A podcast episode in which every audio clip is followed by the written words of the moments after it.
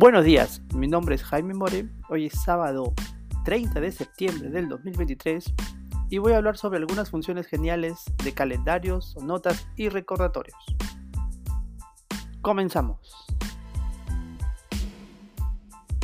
Bueno, primero mencionarles que calendarios, notas y recordatorios son las aplicaciones nativas que Apple nos proporciona con los sistemas operativos de nuestros dispositivos.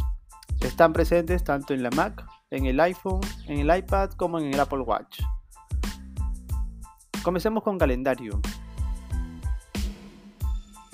Dependiendo de la cantidad de correos que tengas tú instalados en tu iPhone o en los dispositivos, vas a tener la misma cantidad de calendarios.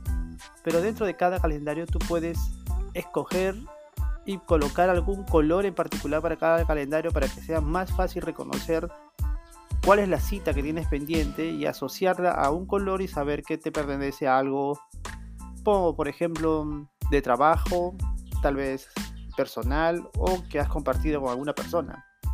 Porque sí, puedes compartir ese calendario con una persona.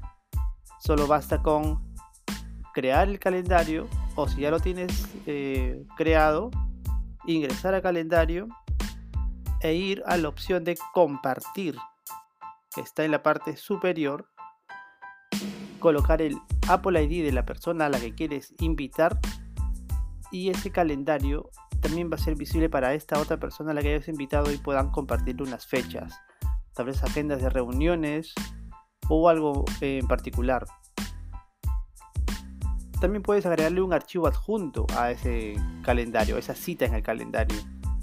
Muchas veces cuando tenemos alguna reunión queremos revisar algún archivo antes o alguna foto, lo puedes hacer ahí para que lo tengas todo a la mano. Y también puedes colocarle una dirección web y una ubicación para que cuando sea hora de que salte la alarma para recordarte que tienes una cita en el calendario, te ponga la dirección web a la que puedes entrar y la ubicación aproximada a donde está. La siguiente aplicación es recordatorios. Bueno, Recordatorios es una aplicación que yo uso bastante porque mm, no hay que confiar mucho en la memoria, ¿no es cierto? Con tantas claves, tantas cosas del día a día, pues siempre es bueno tener una ayuda. Y ya que nuestros smartphones, y en especial el iPhone, se han convertido en el instrumento o la herramienta del día a día, pues Recordatorios se ha vuelto una aplicación muy útil y de las más usadas que yo, que yo tengo actualmente en el teléfono, ¿no?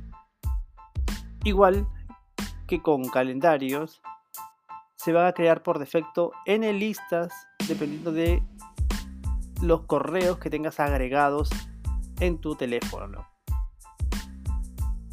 Pero luego tú también puedes crear listas, así como en calendarios, para que dentro de esa lista puedas crear n recordatorios igual que en calendarios, puedes invitar a otras personas para que colaboren con esos recordatorios y puedan crear algunos eh, eventos o algunas cosas que tienen que comprar o algo que tenga que ver muy urgente para que no se puedan olvidar.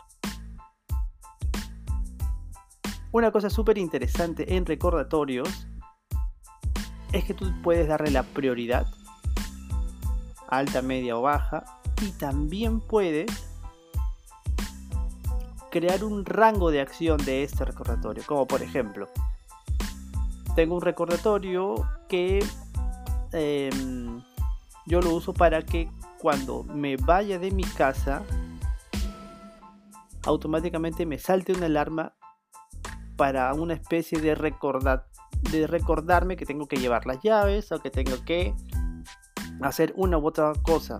Y por ejemplo, cuando llego a mi centro de trabajo, recordarme que tengo que marcar.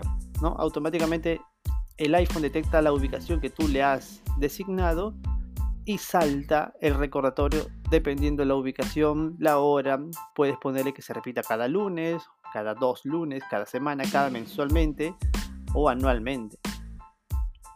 Es súper interesante, les recomiendo mucho que vayan a recordatorios y lo usen Ahora con los widgets interactivos, pues ya no tienes ni siquiera que entrar a la aplicación para darle completar a una tarea, simplemente pulsas dentro del circulito donde está la tarea y lo completa y lo pasa para el siguiente recordatorio o el ciclo de recordatorio que le hayas tú designado. La última aplicación es Notas.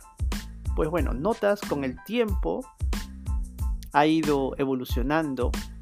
Actualmente es una herramienta bastante potente que tenemos en el iPhone. Recuerdo que hace unos 5 o 6 años teníamos que buscar aplicaciones para escanear eh, documentos. Actualmente en las notas puedes escanear los documentos. Creas una nota, le seleccionas agregar archivos, vas a la pestaña que dice escanear y el iPhone va a detectar en muchas de las ocasiones el documento que tú quieres escanear. Otras veces, por algunas razones, por la inclinación o por el tipo de documento, no lo reconoce tan bien, pero lo puedes hacer manualmente. Una de las ventajas es que al escanear el documento se ve mucho más nítido que si le tomaras una foto. Aparte, cuando tú le tomas una foto, pues aparece evidentemente la sombra del teléfono o tu sombra, ¿no? Cuando tú lo escaneas, ni siquiera tienes que posicionarte sobre el documento. Puedes posicionarte un poquito más eh, de lado para que no se vea tu sombra y el iPhone lo va a reconocer y lo va a escanear y no lo va a escanear de lado, lo va a escanear completamente correcto, en blanco y negro y se ve mucho más, eh, mucho más bueno a la, la foto, la imagen o el escaneo que tú puedas enviarlo. Luego lo puedes convertir como PDF y bien puede ser un documento que hace muchos años necesitábamos ir a un eh, a uno de estos centros de impresiones para que lo escaneen o ir a la oficina o a tu casa para usar el escáner y no, ahora con el teléfono lo escaneas. También, al igual que en recordatorios y al igual que en calendarios, puedes crear listas para separar pues unas notas del trabajo, unas notas personales, una nota con la familia.